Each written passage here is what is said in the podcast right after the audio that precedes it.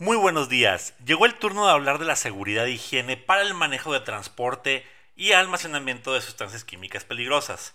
¿Cuáles son los riesgos potenciales de trabajar con sustancias químicas peligrosas en los centros de trabajo? ¿Cuáles son los requisitos necesarios para asegurar tus operaciones? ¿Qué habilidades y capacidades debe desarrollar el supervisor de seguridad para realizar la inspección de todos los requisitos que establece la norma oficial mexicana? Quédate en nuestro podcast en donde hablaremos más al respecto y sobre todo te daremos pautas importantes acerca de cómo trabajar y manejar sustancias químicas peligrosas en, tus centros de trabajo. Esto es liderazgo y sustentabilidad. Bienvenidos.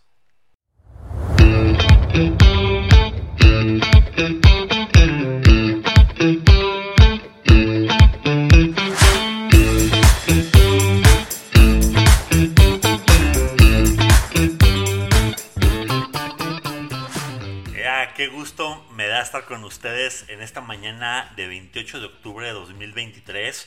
Yo soy Alberto Salgado y estás en el podcast de liderazgo y sustentabilidad que COS, Consultoría en Operación Sustentable, promueve. Es un espacio semanal que pretende contribuir a una transición hacia un planeta más sustentable, una sociedad más segura y un liderazgo en acción.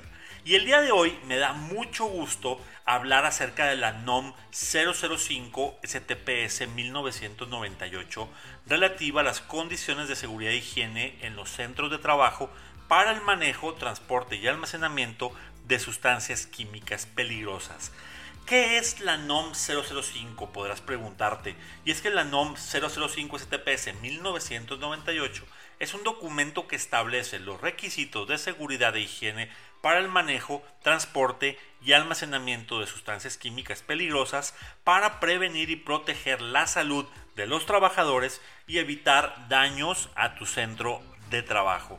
Esta norma divide en cuatro grupos las sustancias químicas peligrosas según su tipo de riesgo. Estos son, número uno, flamables y combustibles, que son aquellos que en estado sólido, líquido o gaseoso, con un punto de inflamación menor o igual a 37 grados centígrados prenden fácilmente y se queman rápidamente y generalmente de forma violenta. Número 2. Explosivos. Aquellos que en estado sólido, líquido o gaseoso, por un incremento de temperatura o presión sobre un porcentaje de masa, reaccionan repentinamente generando altas temperaturas y presiones sobre el medio circundante. Número 3. Irritantes o corrosivos son aquellos que en estado sólido, líquido o gaseoso pueden causar o destruir, alterar irreversiblemente el tejido vivo o bien en el sitio de contacto.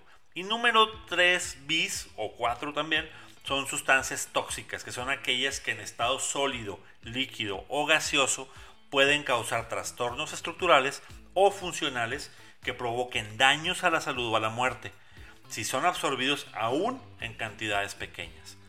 Como líder de seguridad e higiene en tu centro de trabajo, es muy importante cumplir con esta norma oficial mexicana, dado que establece las reglas sobre cómo debes trabajar y o manipular productos químicos con base en el estudio de análisis de riesgo que solicita esta norma. Y una vez concluido este análisis de riesgo, deber de desarrollar un programa específico de seguridad e higiene que ayude a que el sitio se mantenga seguro en su manipulación con productos químicos. Y importante, este programa de seguridad, salud e higiene debe de incluir seis puntos clave y te los voy a mencionar a continuación. Número uno es conocimiento del riesgo y que toda tu gente lo sepa, esto por medio de capacitación. Número dos, tener las hojas de datos de seguridad de los productos químicos que manipulas. 3. Procedimientos de orden y limpieza en tu centro de trabajo. 4. Cantidades máximas de las sustancias y si estás clasificado como una operación de alto riesgo. 5. Determinación del EPP adecuado. Y número 6. El plan de emergencias.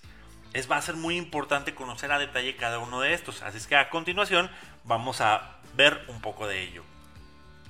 Número 1. Conocimiento del riesgo.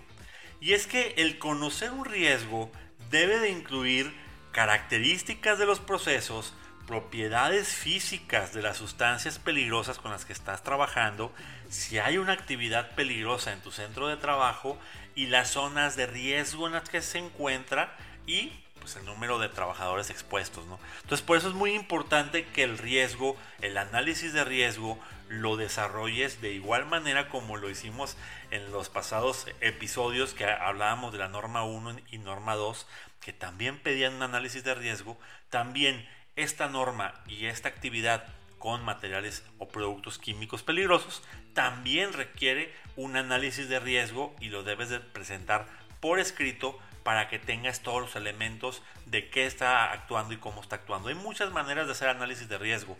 Te invito a que la que más se te acomode o te, facilite la puedas implementar. Si necesitas apoyo, puedes contar con consultoría en operación sustentable para ayudarte en análisis de riesgo eh, correspondiente a tu centro o actividad que desarrolles.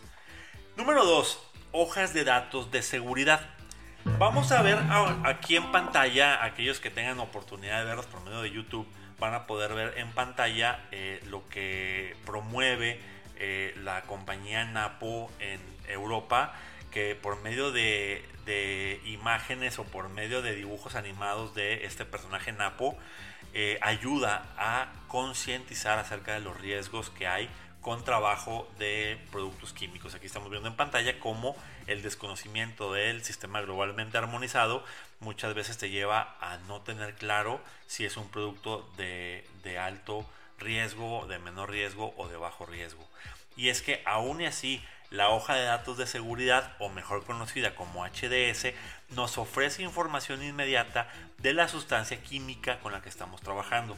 Su objetivo es proporcionar a los trabajadores y al personal de emergencias los procedimientos necesarios para que tu personal trabaje de manera segura y esto incluye datos como propiedades físico-químicas de tus materiales, puntos de fusión, puntos de ebullición, puntos de inflamación, toxicidad, efectos sobre la salud, primeros auxilios, reactividad, almacenamiento, manejo de residuos peligrosos, equipo de protección personal necesario y derrames. Es muy importante también tener en cuenta que eh, vamos a estar hablando posteriormente acerca de esta norma. No te pierdas la semana que viene nuestro podcast porque vamos a hablar acerca de la norma oficial mexicana 018 en donde eh, podemos conocer más a detalle acerca de lo que es pues el trabajar con materiales peligrosos pero también el conocer acerca de las hojas de datos de seguridad tenemos también eh, la parte de procedimientos de orden y limpieza y es que aunque no lo creamos el orden y la limpieza son muy importantes en nuestro día a día en el centro de trabajo y más cuando hablamos de trabajar con materiales peligrosos. Mantener los lugares de trabajo limpios y ordenados con el fin de conseguir un mejor aprovechamiento del espacio, una mejora en la eficacia y seguridad del trabajo, en general nos va a ayudar siempre a tener un entorno más saludable. Por eso es muy importante que tengamos los procedimientos de orden y limpieza. También es en caso de que ocurra un derrame, cómo voy a limpiar rápidamente el sitio, si está en mis manos o no está en mis manos, eh, cómo debo de trabajarlos. Pues es muy importante que lo tomemos en cuenta y mejor aún, si en tu sistema o en tu empresa tienes un eh, área que implementa 5S o un sistema de calidad que implemente 5S, pues qué mejor, porque a fin de cuentas eso nos va a ayudar más a trabajar y a garantizar que el sistema de orden y limpieza también tiene un alcance con la parte de salud, seguridad y medio ambiente. Cantidades máximas de las sustancias almacenadas. Las sustancias químicas, recuerde, pues a fin de cuentas deben almacenarse en sus envases originales, comúnmente, a menos que seas una industria de la transformación, que tú requieras, pues sí, eh, cambiarlos, reenvasarlos o utilizarlos a granel. Y esto debe de considerar, pues tenerlos en lugares seguros considerando riesgos inherentes, la incompatibilidad con otros productos químicos y la condición del ambiente. Esto es calor, fuentes de ignición, luz, humedad, etc. Cuando un producto presenta varios riesgos, debe realizarse una estimación de la severidad del riesgo teniendo en cuenta cantidades totales almacenadas, el material y tamaño de los recipientes. Y esto nos va a ayudar a que el criterio de severidad del riesgo pues sea mejor y tengas una mejor clasificación de tus productos químicos. De esta forma, eh, para la separación de los demás eh, productos, los que tengas clasificados con riesgos múltiples, podrás tenerlos en una zona apartada más restrictiva y eso te ayudará a que el riesgo pues todavía sea menor de que pueda ocurrir algún incidente al respecto. Y eh, la parte de, determinación del equipo de protección personal adecuado. Créanme que me ha tocado ver muchos incidentes con productos químicos y por eso es muy importante considerar que las sustancias y estar conscientes que las sustancias peligrosas presentan una serie de riesgos que van desde irritaciones en la piel hasta enfermedades graves y exposiciones a largo plazo. Además, estas sustancias pueden causar incendios, explosiones y daños al medio ambiente. Los trabajadores que manipulan estas sustancias deben eh, estar debidamente pues, eh, capacitados en todo momento en cómo utilizar estos productos, pero también deben estar capacitados de qué equipo de protección personal requieren para protegerse en el momento que manipulan esos productos químicos. Un punto clave que te voy a aconsejar que en tus capacitaciones o inclusive en tus eh, pláticas de 5 minutos antes de iniciar el turno, le recuerdes a todos tus empleados. El equipo de protección personal no reduce el peligro.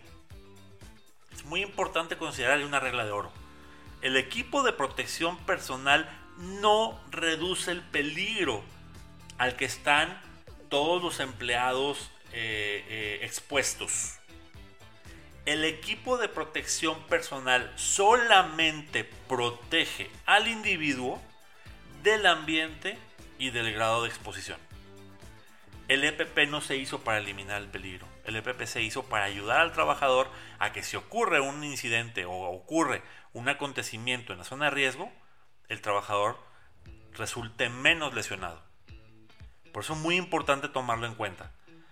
Si eres una persona que se dedica a seguridad, debes de considerar buscar la manera de reducir o eliminar el peligro, pero no por medio de un EPP, no por medio del equipo de protección personal. Por eso es muy importante considerarlo y más cuando trabajas con productos químicos.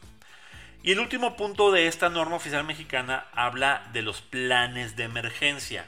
Y los planes de emergencia son planes que deben de contener cinco características importantes.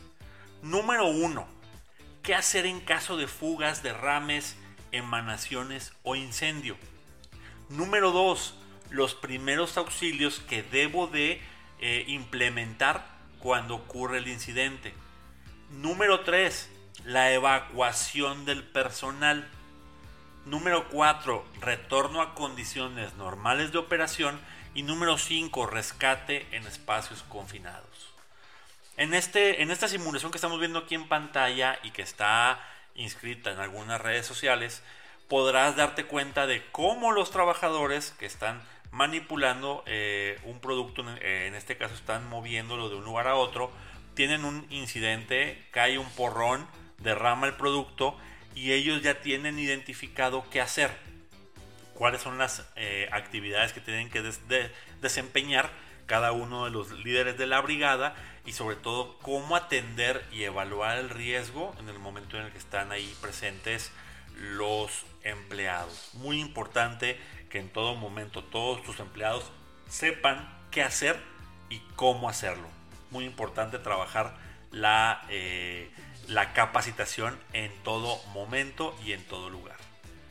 ¿Cuál es la importancia de la implementación de esta norma oficial mexicana?